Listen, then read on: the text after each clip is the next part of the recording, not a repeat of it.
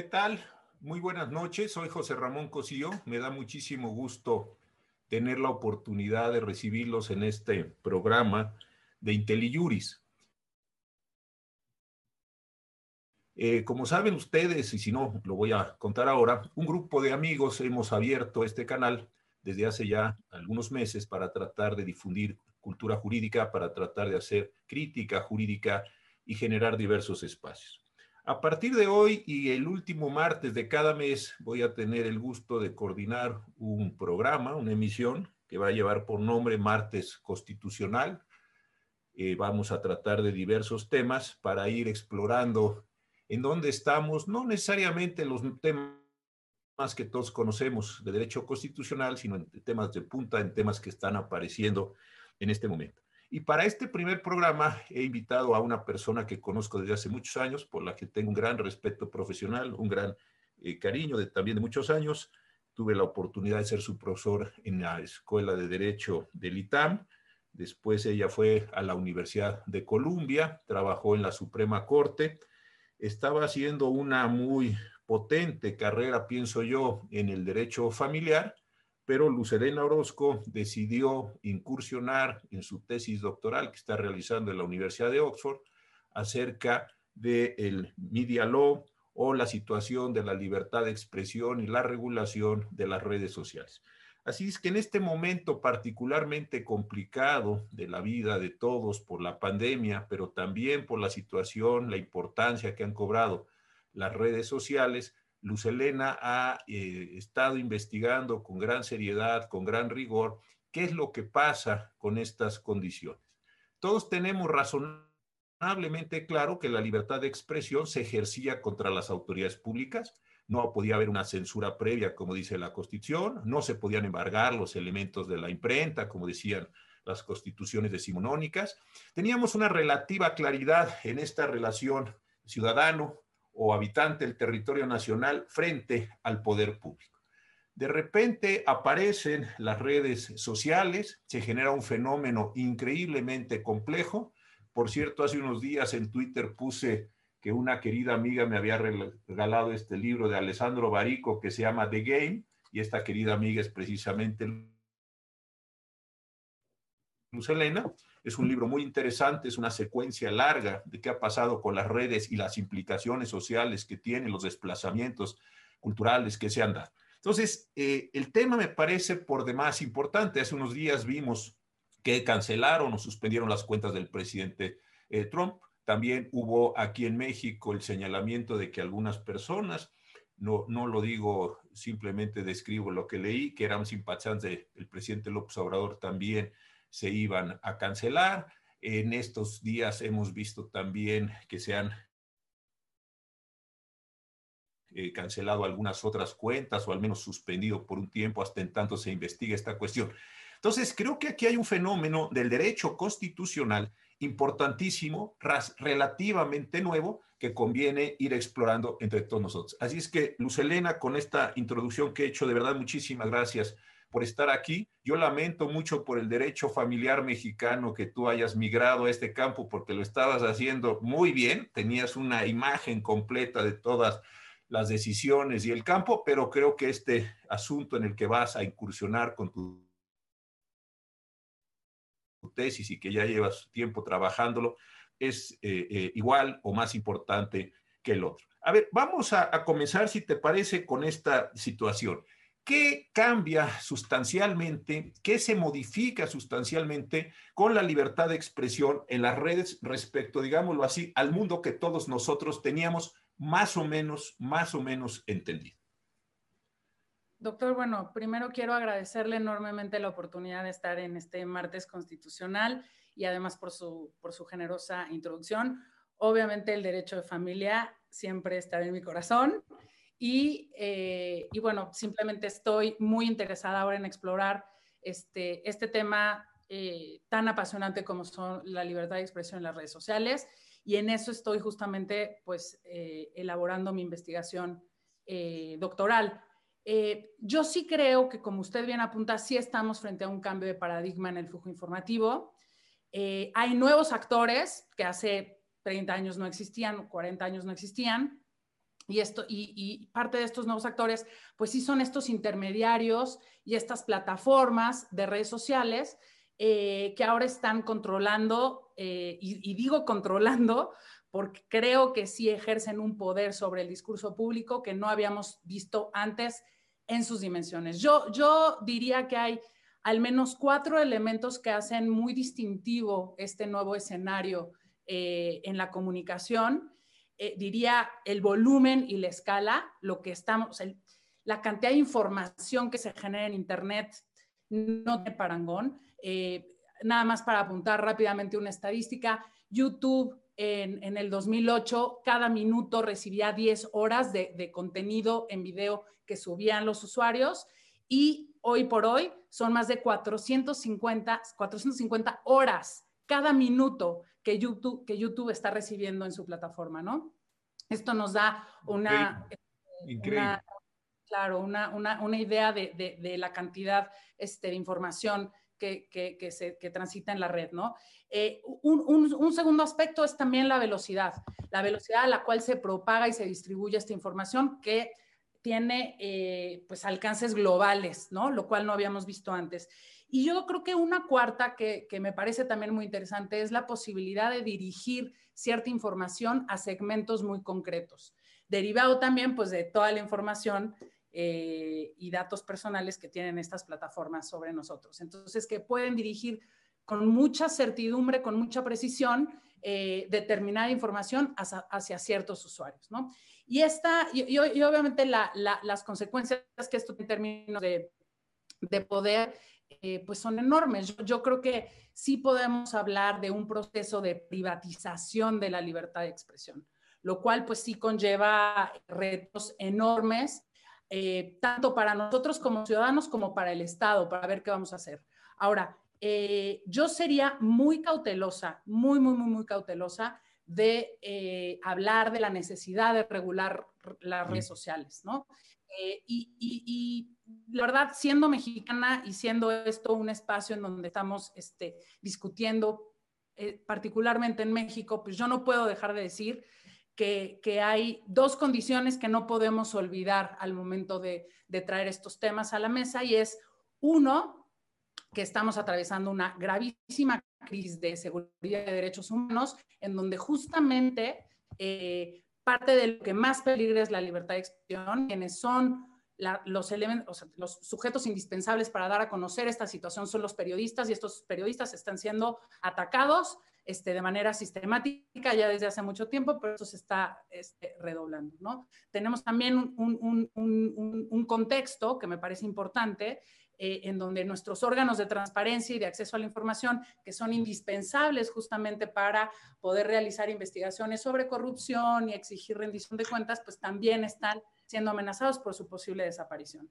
Finalmente tenemos a un titular del Ejecutivo eh, que también cada mañana pues descalifica a miembros de la prensa que puede generar un ambiente eh, pues favorable para sus ataques o propicio para sus ataques. Eh, y, finalmente hay que hablar de la brecha digital también. México tiene 30 millones de mexicanos, de, de acuerdo con este, datos del INEGI, eh, eh, no tienen acceso a Internet, siendo que hoy es un medio instrumental para el ejercicio de otros derechos. ¿no? Este, y obviamente, pues esto habla de dinámicas de exclusión tecnológica muy específicas. Entonces, cuando, cuando, cuando vemos todos los problemas, que si se, se, suspenden cuentas de políticos relevantes, que si se silencian voces en redes sociales, porque esa es una discusión que estamos viendo hoy por hoy en el foro, eh, y que surge este temor, no, es que ahora son poderosísimas estas empresas privadas, este, ¿qué vamos a hacer? Eh, hay que recordar, uno, que estamos viviendo un contexto muy complicado para el ejercicio de la libertad de expresión en nuestro país y que hay una enorme tentación para el Estado, enorme tentación para el Estado y a través de la regulación pretender incidir en la opinión pública. Entonces, eh, sí, estamos frente a un contexto nuevo, con nuevos actores, que estos actores son este, muy poderosos, que tenemos que pensar en formas creativas de hacerlos responsables, pero este, yo sería cautelosa de, de pretender... Déjame, déjame antes de ir a las regulaciones plantear un problema. No, no sé si tú lo llegaste a ver, es probable que sí, no, no, pues tú estarías muy, muy, muy chiquita en este, de, edad en esos tiempos, pero había un señor, no sé si viva, eh, la verdad, el señor Murdoch, que tenía una serie de periódicos muy sensacionalistas, te acordarás. Suponte el siguiente ejemplo, que el señor Murdoch le dijera a todos sus, sus empleados, pues a partir de mañana no vamos a sacar ninguna información del señor X, de la señora Y, del gobierno X, del gobierno Y. ¿Por qué? Porque no me, no me interesa, me cae mal este sujeto o, tengo un conflicto con él. O más aún, vamos a utilizar los medios que, míos, de los que tengo, para, para atacar, para denostar a estas personas. Esto se ha dado en la historia de la humanidad. No quiere decir que esté bien, pero pues se ha dado.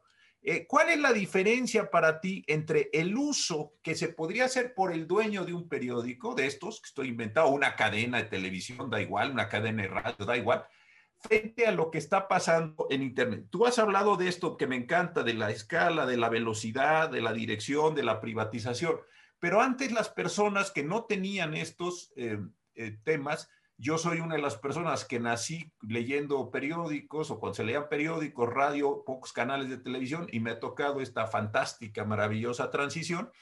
Pero ¿qué hubiera pasado si en ese momento hubiera dicho el New York Times o cualquier periódico mexicano, una estación, pues este señor no lo vamos a sacar o deliberadamente vamos a hacer una campaña contra esos medios frente a lo que hoy está pasando?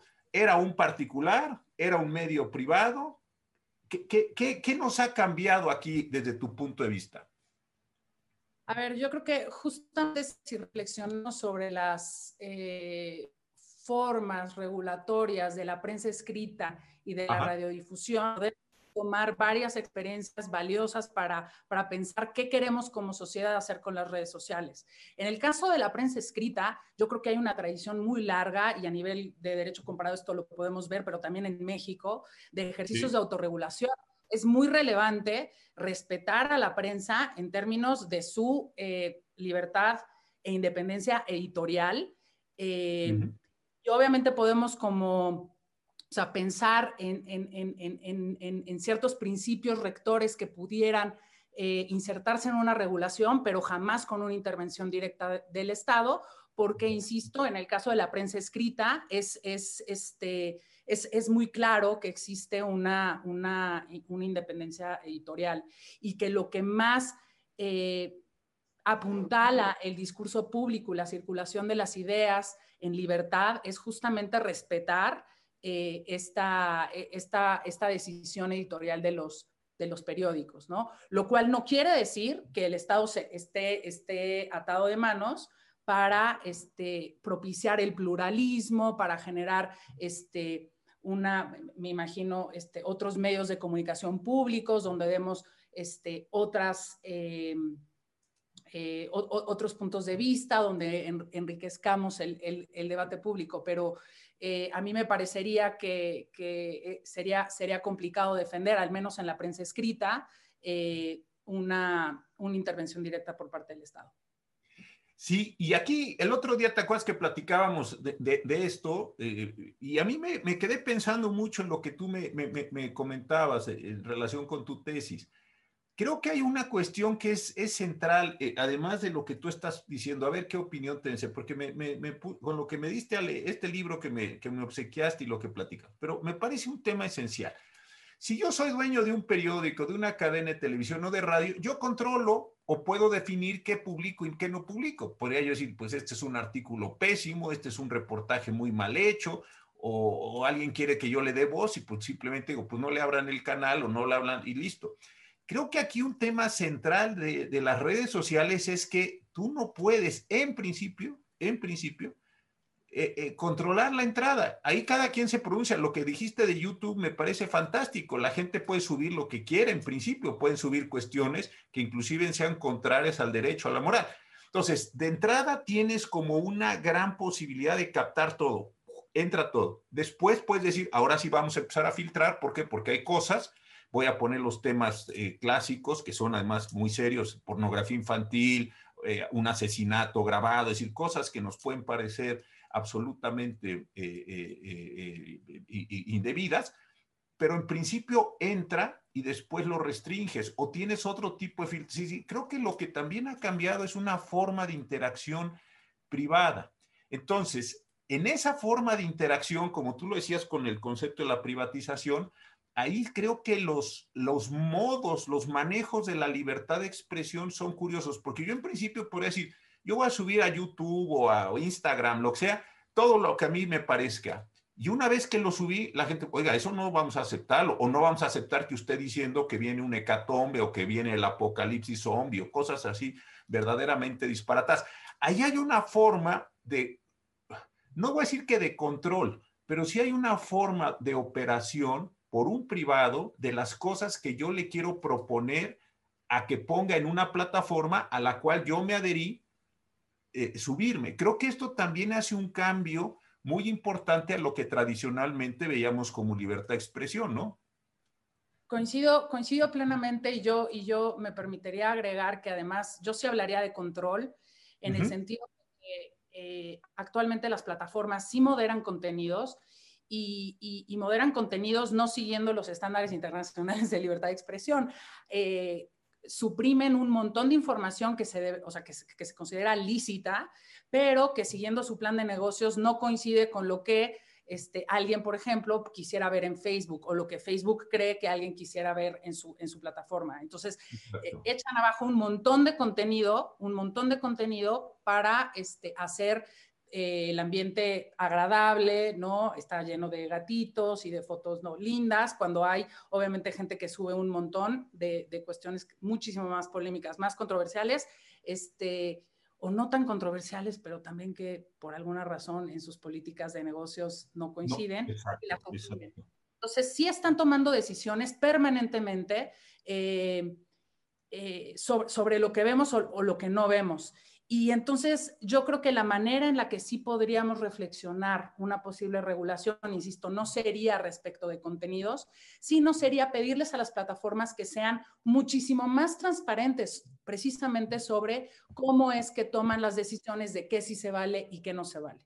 ¿no? Este, y yo creo que en este sentido, pues hemos visto que eh, las plataformas dominantes, todas...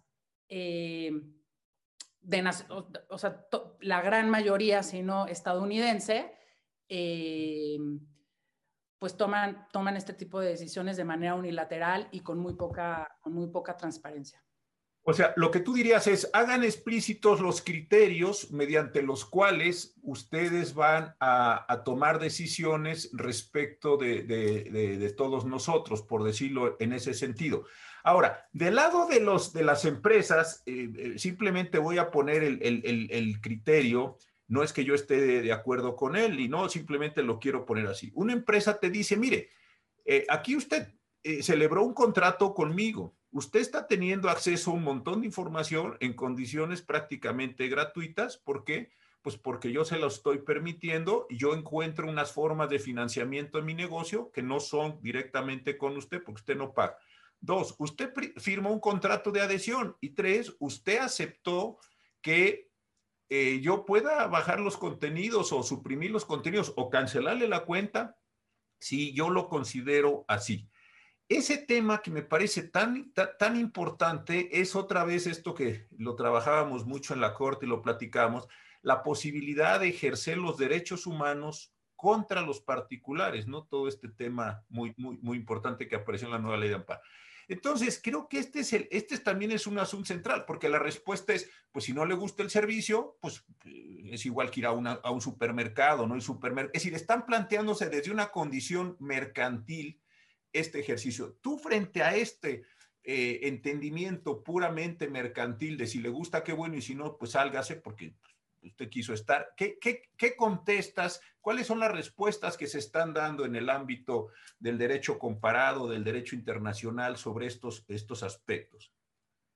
Sí, estas empresas que, que, que, en su gran mayoría son estadounidenses, pues sí están diseñadas a partir de la primera enmienda y sí asumen en ocasiones posturas muy rígidas respecto de la libertad de expresión y de la posibilidad, pues de que, de una exigencia de de, horizontalidad.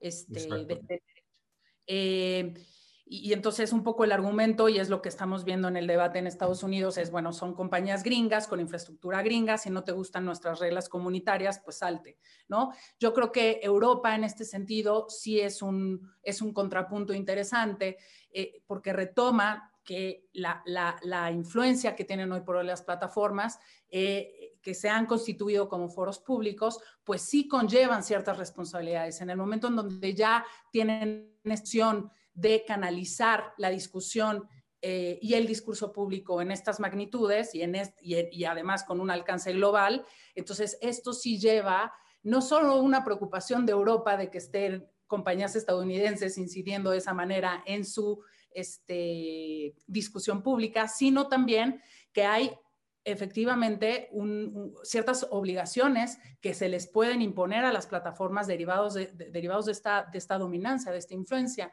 Eh, ahora, lo que, habría, lo que habría que ver es cuáles son estas obligaciones, si son obligaciones respecto de los contenidos o son obligaciones más de tipo procedimental. Eh, eh, a ver, y, para esto, sin ponernos demasiado técnicos, sí quiero aludir como a la sección 230 este, de una legislación en Estados Unidos que sirvió justamente para eh, construir básicamente Internet, que es la que establece que las plataformas no son responsables por los contenidos que suben terceros. Entonces, esto, esto quiere decir que si un tercero violenta a una persona en, en línea o vulnera la privacidad de, este, de, otra persona porque publica este, quizás sus datos personales, yo qué sé, o lo difama, o ciertas vulneraciones al honor, a la privacidad, este, todo lo que podemos saber que, sucede este, en, contenidos expresivos, a quien, a, quien, a quien finalmente se tiene que eh, responsabilizar es al usuario y no hacia la plataforma. Entonces, esto permitió que las plataformas pues pudieran eh, crecer, desarrollarse, desentenderse de litigios, ¿no? Que muchas veces pues, son larguísimos. Y esta, y esta inmunidad, esto se conoce como la inmunidad que tienen las plataformas respecto de contenidos de terceros, pues también se eh, emigró, emigró a Europa y Europa, pues a través de una directiva, la, la hizo suya. Ahora bien, esto no quiere decir que en el sistema, si bien la inmunidad parece que es la regla, sí hay ocasiones en donde las plataformas son responsables respecto de contenidos de terceros.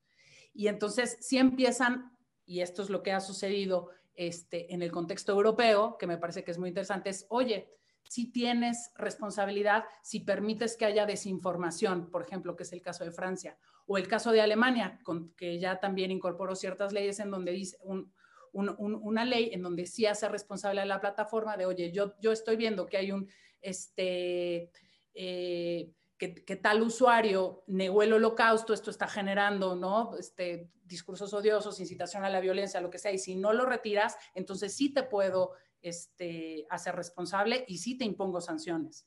Paradójicamente, este tipo de regulación, este tipo de, leyes que están haciendo en Europa, lo, que hacen es eh, empoderar a las compañías privadas porque les permiten tomar más decisiones sobre el contenido que se sube a las redes. Entonces, eh, pues hay por ahí una paradoja también regulatoria de que al mismo tiempo que te pretendo controlar y, pretendo este, eh, establecer ciertas condiciones mínimas de, discurso en línea, eh, pues también empodera como agentes colaterales de posible censura a las plataformas. ahí tocaste dos puntos que me parecen importantísimos está claro que la educación la imparte o la, regula o, eh, la Secretaría de Educación, que la salud la, otorga o la regula la Secretaría de Salud, etcétera, etcétera. Eso está claro. Pero en este mundo de Internet, ¿cuál es el, el órgano o el conjunto de órganos que tienen una relación con las redes sociales? Creo que ese es un tema eh, eh, interesante. La Secretaría de Economía, pues en la parte mínima, la Secretaría de Hacienda en otra parte mínima, desde luego en la parte, el SAT, en la pero ¿cuál es como digamos la agencia gubernamental que se encarga o que tiene las posibilidades? Lo que me parece que está quedando es por default que ante la ausencia de esas agencias gubernamentales, el diseño de esas agencias gubernamentales inclusive, Entonces quedan los jueces como últimos eh, valedores, como últimos eh, apoyadores de estas cuestiones. Pero pues tú mejor que yo lo conoce, que muchos de los temas que se tienen que ver por vía de las redes sociales, las cláusulas de litigio del contrato de adhesión que firmaste, pues te mandan a los tribunales de California. Yo veo difícil que alguien que fue perjudicado por una red social, no me meto ahorita en nada en particular, tuviera que ir a litigar a California y someter eh, su, pretensión en un litigio costoso con unos abogados muy especializados. creo que hay también una parte donde los mecanismos de solución no se han desarrollado, los mecanismos, no estoy hablando de la regulación así odiosa. De los mecanismos de, de observación, si quieres, de una regulación light, por decirlo así, más los mecanismos jurisdiccionales no se han podido desarrollar a la par. Y ahí también te hago una pregunta. ¿Crees que esto va a ser posible con mecanismos nacionales o vamos a tener que, como en otros muchos temas de la vida eh, social, pues irlos escalando hasta que tengan una cobertura mundial, como se decía antes, universal, global, y entonces sí vengan regulaciones de derecho internacional público en este mismo sentido sobre algunos aspectos, porque me parece sí que hay como un desfase entre la administración y lo que está aconteciendo en redes coincido, coincido nuevamente. Yo, yo, creo que hay muchos retos en términos este, de, de, o sea, competenciales. Ya hemos tenido también este, algunos conflictos competenciales en, en, en, la Corte respecto de contenidos este, en línea y hay, y hay, por ahí algunos precedentes, pero sin duda yo creo que... Eh, mientras los países pretendan abordar este tipo de problemas a nivel nacional, van a, van a encontrar muchas dificultades. ¿Por qué? Porque incluso si tú peleas ciertos contenidos en una, en una jurisdicción, el avance, o sea, el alcance que tiene este Internet, pues es global. Entonces, hemos visto esto en casos, por ejemplo, de difamación, en donde pues atacas el, o sea, incluso, incluso Exacto. Podemos ir hasta, hasta ir más allá. Hay, hay, hay, ocasiones en donde los ataques son incluso anónimos, entonces no sabes ni siquiera a quién, este, contra quién irte y entonces, bueno, una opción es irte contra la, irte contra la plataforma, pero en un, en un servicio en donde eh, que no tiene fronteras, pues pretender abordar la cuestión únicamente a nivel nacional, pues claramente muestra sus insuficiencias y así ha sido en los últimos 15 años. O sea, sin, sin, atreverme a especular, yo creo que eh, sí nos iremos este, moviendo hacia, hacia eh, foros más internacionales para resolver este tipo de cuestiones. Exacto. Ahora, déjame aterrizar un poco. ¿A ti qué te pareció eh, en términos personales y, si puedes este, fundar tu dicho, como dicen los, litigantes, fundar tu dicho? ¿Qué te pareció a ti la suspensión que se dio eh, eh, en red, de las redes del presidente Trump? Por poner un caso paradigmático, lo que vimos en el Congreso de los Estados Unidos, lo que él estaba comentando ¿Qué, sensación te dejó? Eh, porque hay de todo aquí las personas que están mandando, mandando eh, comentarios, algunos de ellos amigos tuyos y míos, fueron eh, compañeros tuyos o yo tuve el gusto de ser su profesor, este, que están aquí, ya los he identificado a varios, están mencionando estos temas como más de aterrizaje. ¿Tú qué, ¿Tú qué piensas en eso? ¿Te pareció una buena solución? ¿La hubieras manejado de otra manera? A ver, a mí me pareció, eh, eh, bueno, me parece fascinante la, la, discusión por muchas razones. Podemos este, enfocarla tanto en, en, en internacionales de, de, libertad de expresión, como este, ver cómo las, las, propias plataformas, tanto Twitter como Facebook, pretendieron justificar hacia los usuarios su, su decisión. Eh, una preocupación que me genera es en principio que todos estemos tan tranquilos en que aún, en, que simplemente por tratarse de Trump, ¿no? Este personaje tan oscuro. Exactamente. Eh, no, no, no, no, nos parezca, no nos parezca tan grave y hasta lo veamos como como una buena acción y quiero ver el día que le suspendan este, la cuenta a un activista de derechos humanos o un periodista, si vamos a estar tan tranquilos con, porque es la hora en la que todavía no conocemos. Bueno, en el caso de Twitter, Jack Dorsey sí reconoció que había un fracaso por parte de la por parte de, de, Twitter, no, no, no tanto por la decisión, sino por haber, tenido que llegar a la cancelación de la cuenta. Pero en el caso de Facebook, Facebook eh, recurre a este Oversight Board, que también, también me parece que en términos de, eh, de, derecho constitucional es, es, increíble lo que está generando en términos de gobernanza corporativa Facebook con esta, eh, ¿no? Este, este, consejo asesor de contenidos, 40 miembros, tenemos este, periodistas, jueces, ex este, premios Nobel, ex este, primer ministra de Dinamarca resolviendo estas cuestiones ¿no? para Facebook. Y bueno, es, es la hora en la que si bien Facebook ya envió el tema al Oversight Board, pues el Oversight Board tiene 90 días para decirnos si Trump, o sea, si, si fue correcto o no fue correcto bajo las reglas comunitarias de Facebook, que haya habido una suspensión de contenidos. Entonces, bueno, este, fuera, de, fuera, fuera de estas cuestiones, ya centrándome en la cuestión de la suspensión, eh, a, mí hay, a mí hay tres cuestiones que me, que me generan muchas dudas, ¿no? Hablando ya en términos de estándares internacionales de libertad de expresión. La primera es que Trump es un funcionario, es un funcionario este, público, que como sabemos, todo lo que diga per se es de interés público. Esto fue reconocido por ambas plataformas y por eso habían, se había negado como a, tomar medidas este, en, buena parte porque, bueno, consideraban que era noticioso y tenía cierto valor para sus plataformas eh, lo que Trump dijera o, o, dejara de decir. Pero, pero con todo, eh, a partir de dos publicaciones en el caso de Facebook y a partir de dos tweets en el caso de Twitter, eh, se decide suspenderlo.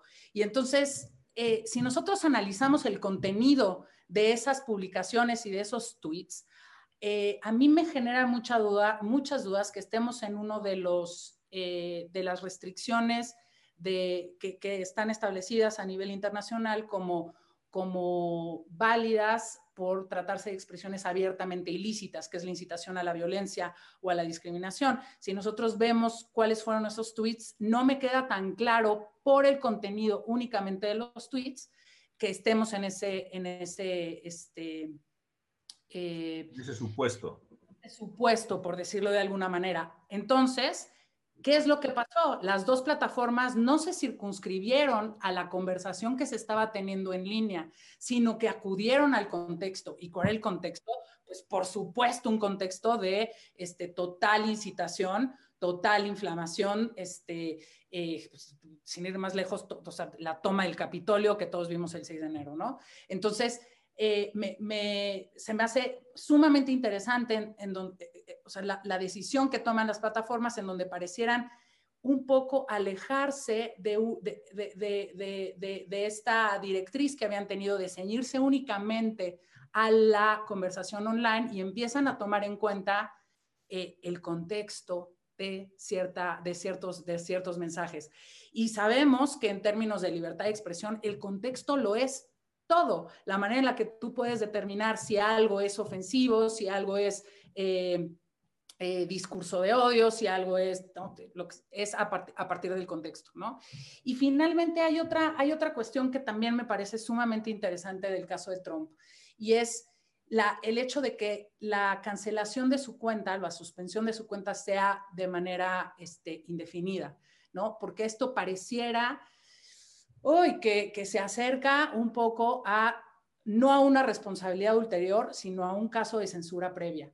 El, y sabemos que la censura previa, bueno, pues es, este, no está obviamente protegida por, por este, tratados internacionales, ¿no? Entonces, en el momento en donde, en vez de estarle dando un seguimiento continuo a los mensajes y retirándolos por infringir este, la libertad de expresión, pues estoy realmente silenciando, inhabilitando a un funcionario público este, eh, hacia adelante. Ahora, puede, puede ser que el Oversight Board de Facebook haga un trabajo extraordinario, seguramente lo hará porque hay personas talentosísimas en esa, este, en esa conformación, en donde lleguen a la conclusión que quizás sí la única manera de frenar la violencia que se estaba dando en la realidad era eh, suspendiendo de manera indefinida a Trump.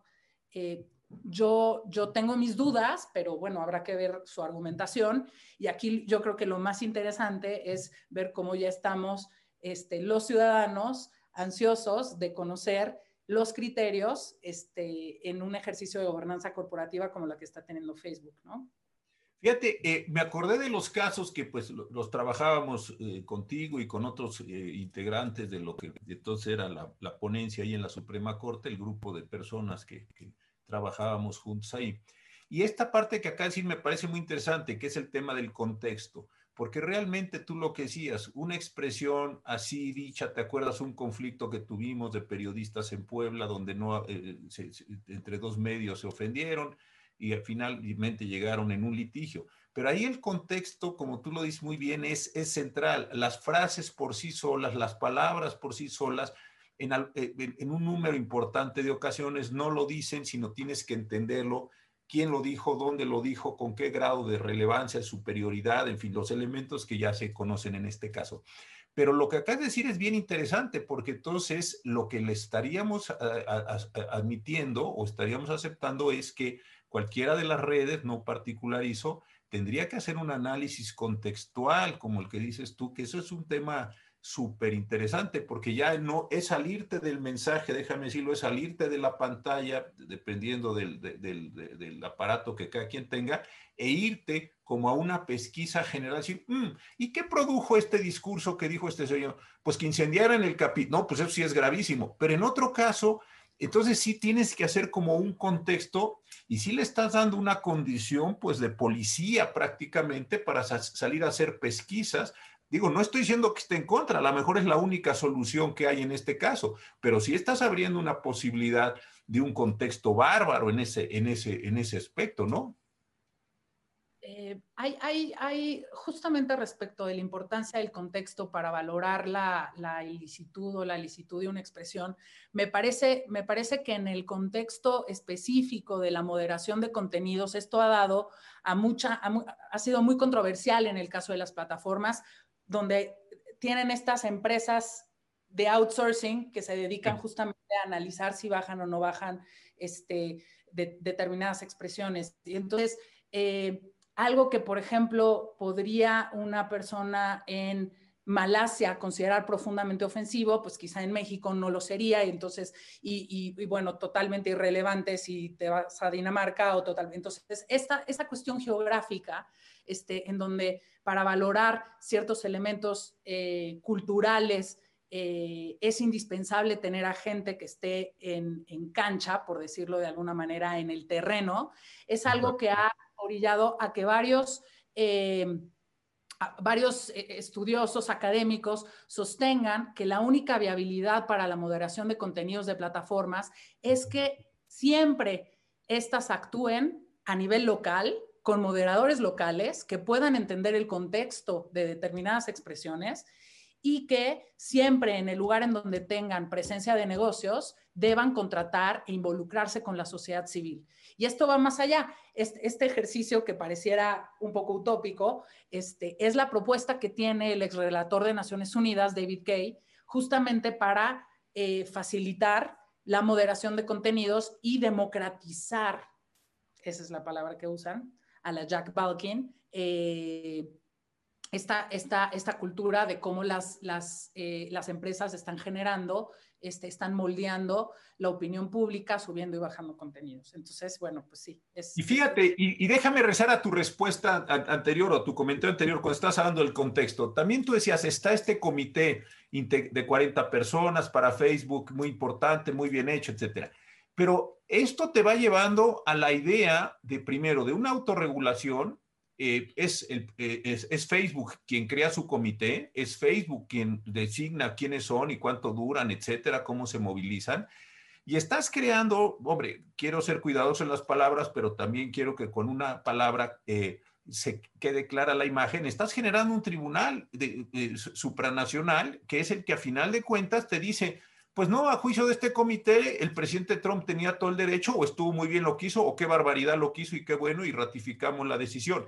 Pero si estás, eh, la misma dinámica de las redes te está generando la construcción de su propia institucionalidad, que por un lado está fuera de, de, la, de, la, de la institucionalidad de los estados nacionales, por otro lado pudiera estar fuera del derecho internacional público como lo conocemos en, su sentido tradicional, aquí quiero simplemente señalarlo así, y entonces estás generando la propia institucionalidad como resultado de una autorregulación y ahí viene entonces el tema central. ¿Y cómo ejerzo mi libertad de expresión, eh, que es un derecho concedido nacionalmente, frente a esa instancia un poco pues, que tú lo acabas de describir perfectamente, con gente valiosa, eso no, no está discusión.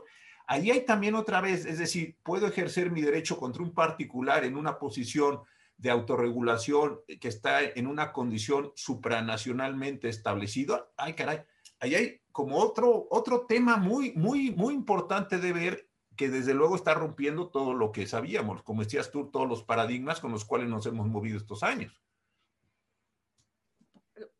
Por supuesto que, que, hay un cuestionamiento al inicio de, de, que sea, de que esta Suprema Corte de Facebook pueda al final dirimir controversias de manera legítima, ¿no? Hay, hay, hay, un problema de legitimidad bastante central en toda la idea de que sea eh, un modelo de autorregulación, este, lo, que al final se adopte.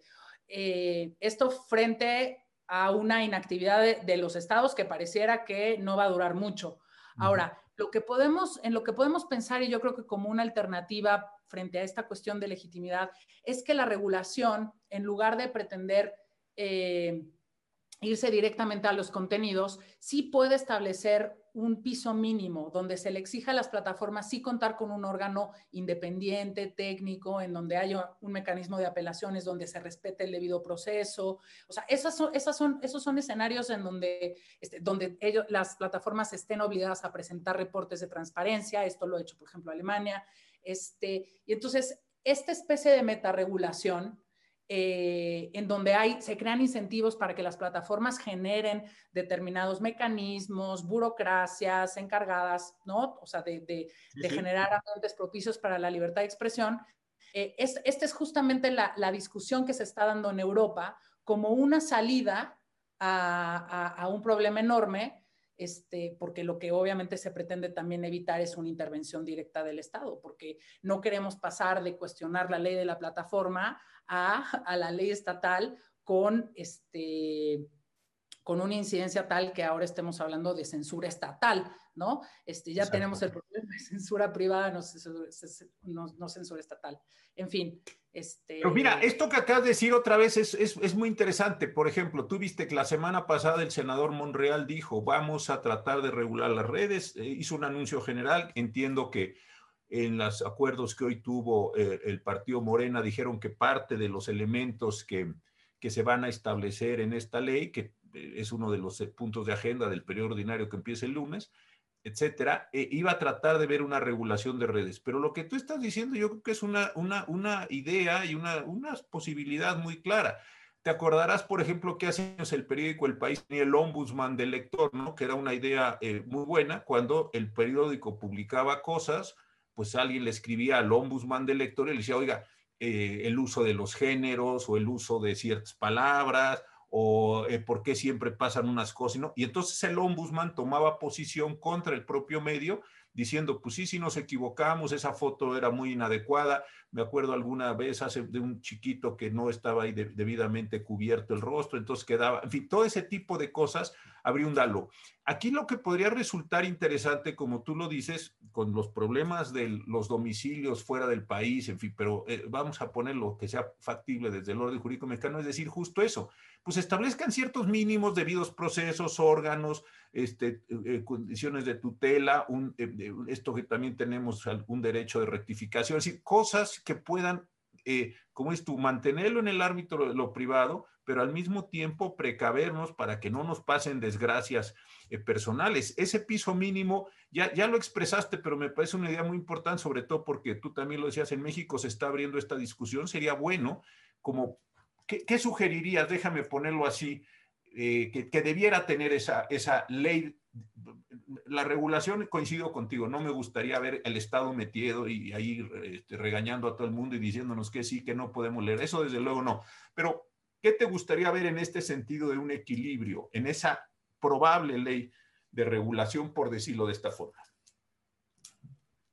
Doctor, yo, yo sería más partidaria de eh, un ejercicio de autorregulación.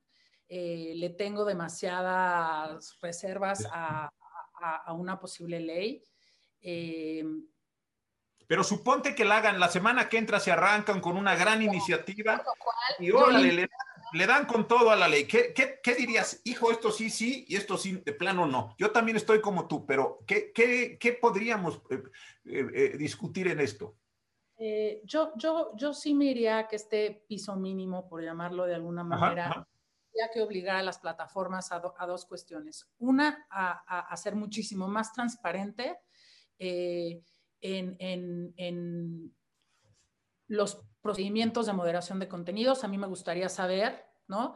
Este, cuántos, a, ver, hay ciertos reportes en general donde se arrojan ciertas cifras de qué contenidos, qué, o sea, cuántos mensajes bajaron, cuántas publicaciones bajaron y volvieron a subir, cuántos, o sea, sí hay, pero yo sería muchísimo más exigente respecto de la información que las plataformas nos dan actualmente eh, para conocer más los procedimientos y, cómo, y qué criterios toman para subir y bajar este, eh, publicaciones. ¿no? Entonces, el, tema de transparencia a mí me parece fundamental. Y no únicamente dando cifras, sino desarrollando los criterios que, utilizan. ¿no? Me gustaría también saber quiénes están tomando estas decisiones al interior de la institución. Me gustaría saber en ese término, en, estos términos que fueran mucho más transparentes respecto de sus propias burocracias y estas reglas tan generales que ya han emitido y que, y que es la manera en la que, en la que funcionan, ¿no? Un segundo aspecto que me parece que sí podríamos incluir sería eh, generar incentivos para que las plataformas establezcan mecanismos eh, de apelación, en donde, en donde los usuarios tengan la posibilidad de eh, denunciar, impugnar, o sea, este, lo que ellos consideran como una afrenta a sus, a sus derechos, este, concretamente hablando de la libertad de expresión, oye, este, que, hubiera un, un, mecanismo accesible, conocido, eh, para que puedan decir, oye, me bajaste esta, este, esta publicación, explícame por qué y escúchame y, y, bueno, un mini procedimiento eh, que las reglas básicas este, para este, salvaguardar de esta manera ciertos, ciertos derechos, ¿no? Y, yo creo que sí obligaría desde el Estado, pero, este, insisto, a mí me da terror hablar de, hablar de regulación cuando esto está en pañales y el proverbio chino dice, si no sabes hacia dónde correr, camina. Eh, sí, sí, sí pensaría en que debiera haber oficinas locales eh, de estas plataformas a partir de cierto número de usuarios, ¿no? Porque también ahí generas ciertas disrupciones y, te atoras a las, a las empresas más pequeñas que quieren, ¿no? Crecer, pero en el caso de las plataformas dominantes sí exigiría que hubiera cierta presencia local, este, para que las decisiones justamente de moderación de contenidos pues sí puedan este, estar mucho mejor fundamentadas y sustentadas en la cultura mexicana, ¿no? Este, para mí sería indispensable que hubiera eh, una, un, diálogo entre toda la industria, que toda la, o sea, que, cualquier ejercicio de autorregulación estuviera bastante eh, socializado en la industria en general y la generación de códigos de ética, que me parece que han funcionado en el caso de la, de la prensa escrita, que en caso de la radiodifusión más o menos, pero este, que sí permiten ver cuáles son los valores que inspiran el actuar de las, de las plataformas. Ahora, en el otro sentido, ¿qué, qué, qué te parecería inaceptable en una ley? Ya sé que no queremos ley, pero en una ley que si va a salir la ley, ¿qué te parecería que dijeras, esto sí verdaderamente es el horror? esto sí es inaceptable por, las razones que quiera en, el sentido regulatorio. Que el Estado pretendiera eh, regular, regular directamente contenidos, decir qué se vale y qué no se vale publicar en una plataforma. Me parecería peligrosísimo que se incorporara, eh, que incorporaran dos categorías como discursos prohibidos, que sería la desinformación y el discurso de odio, porque ambos tienen problemas de una variedad enorme que le deja manga ancha al Estado para intervenir en el discurso público.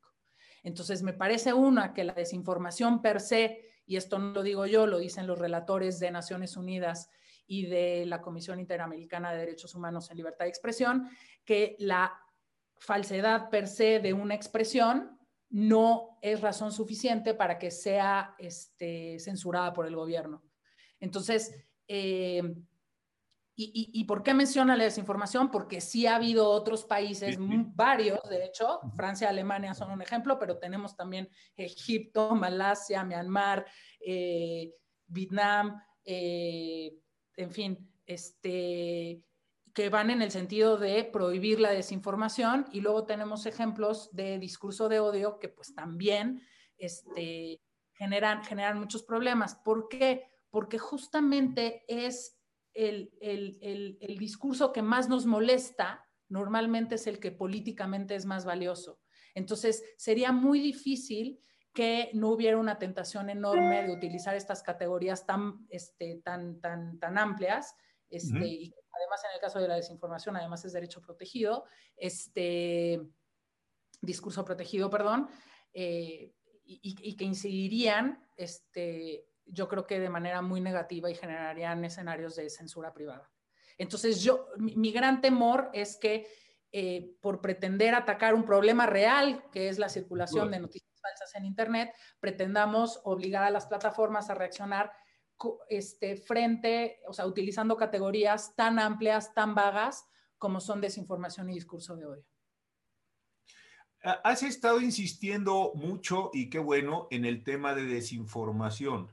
Yo creo que aquí esto, esto es muy importante. Lo puedes entender desde luego desinformación como vacío de información, cosas sobre las cuales no, no se, las redes o, no, no quieren que nos enteremos, es decir, un determinado acontecimiento simplemente desaparece de las redes y pues, creo que pasó, pero no estoy seguro si pasó o no.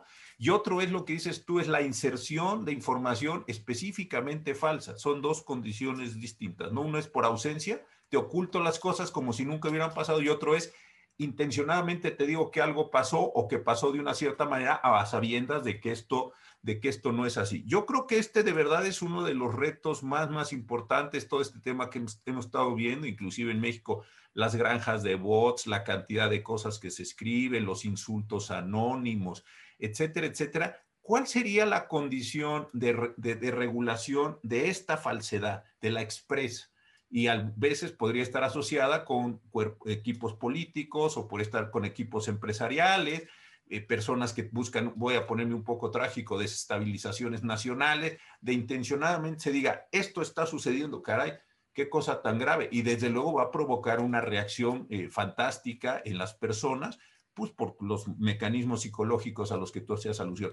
Ahí, ¿cómo estás pensando tú este tema de la desinformación? ¿Es puedo yo decirle, oye, eh, no me has contado nada de lo que pasó ahí y sé que ahí pasó algo, no me has, o sé que expresamente y cómo vendría el mecanismo de contraste entre lo que me están diciendo que sucedió y lo que yo supongo que sucedió.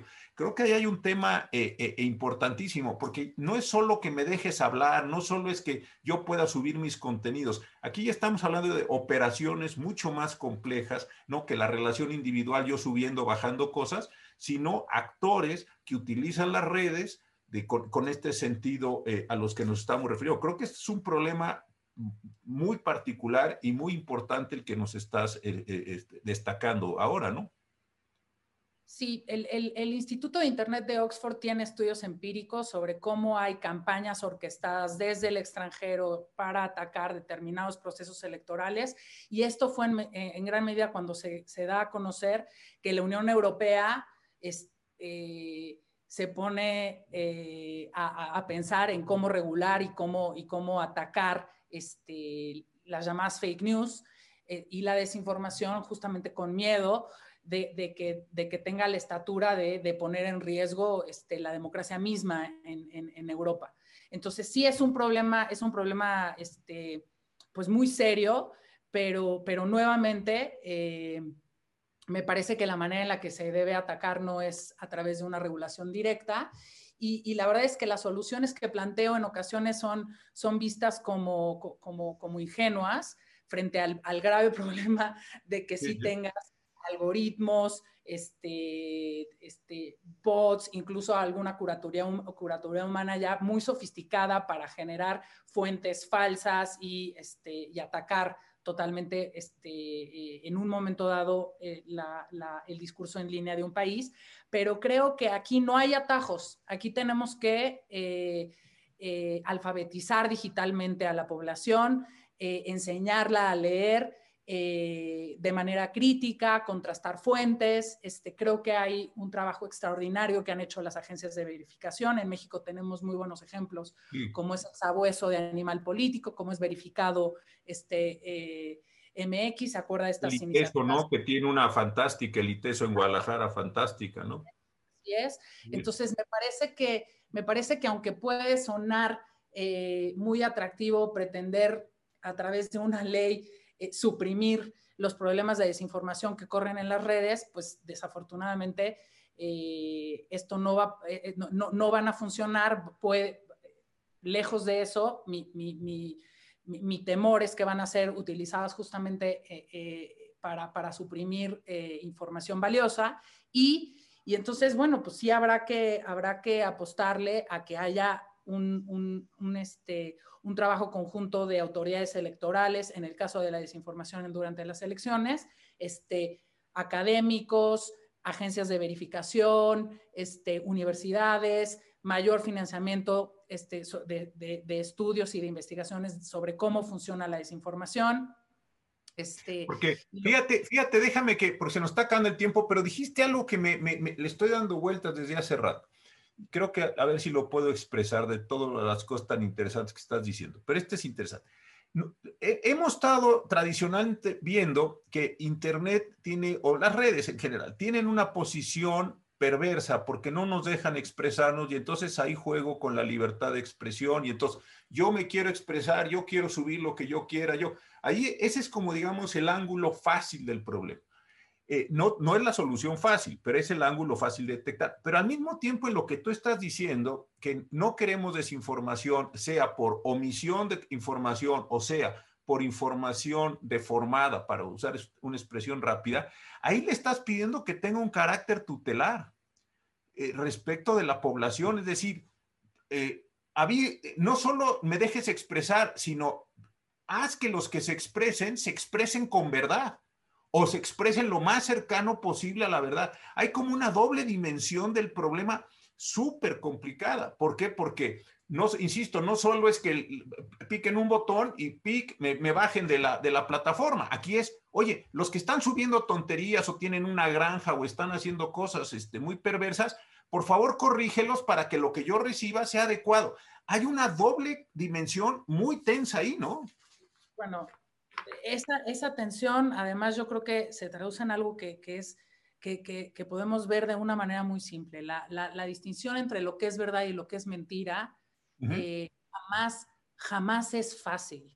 ¿no? Hay, información que simplemente no puede estar sometida a pruebas, ¿no? Los juicios de valor, las opiniones, ¿no? Pero entonces, eh, ponernos, o sea, o, poner a las plataformas como ministerios de verdad es justamente un escenario en el que no queremos estar. Exactamente.